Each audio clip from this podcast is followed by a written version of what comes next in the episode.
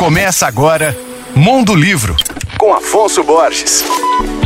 Alô, ouvintes leitores da Alvorada FM. O assunto de hoje é o primeiro livro do jornalista Guilherme Pena, um amigo de muitos anos. Ele, que participou do grupo de poetas independentes Varal de Poesia, aqui de PH, na década de 80, lança agora o livro de poemas Morada Mínima, pela editora Sete Letras. A obra, com cerca de 80 páginas, reúne poemas que se debruçam sobre a compreensão do tempo presente. Nele, Guilherme aborda desafios contemporâneos, como angústia, angústia, medo, falta de sentido e a incompletude, assim como problemas vivenciados pela sociedade como um todo, desigualdade e injustiças sociais. Mas o livro também fala de afeto, ternura, amor, esperança e das palavras que ainda servem de morada, de abrigo, em meio a tantos desencantos. Nas palavras do autor, sempre haverá azul além das nuvens, por mais carregadas que elas pareçam. Guilherme Pena autografou seu livro Morada Mínima recentemente no Fritabira e convida para o lançamento oficial no dia 21 de novembro, terça-feira, na livraria Genipapo. Eu vou estar lá.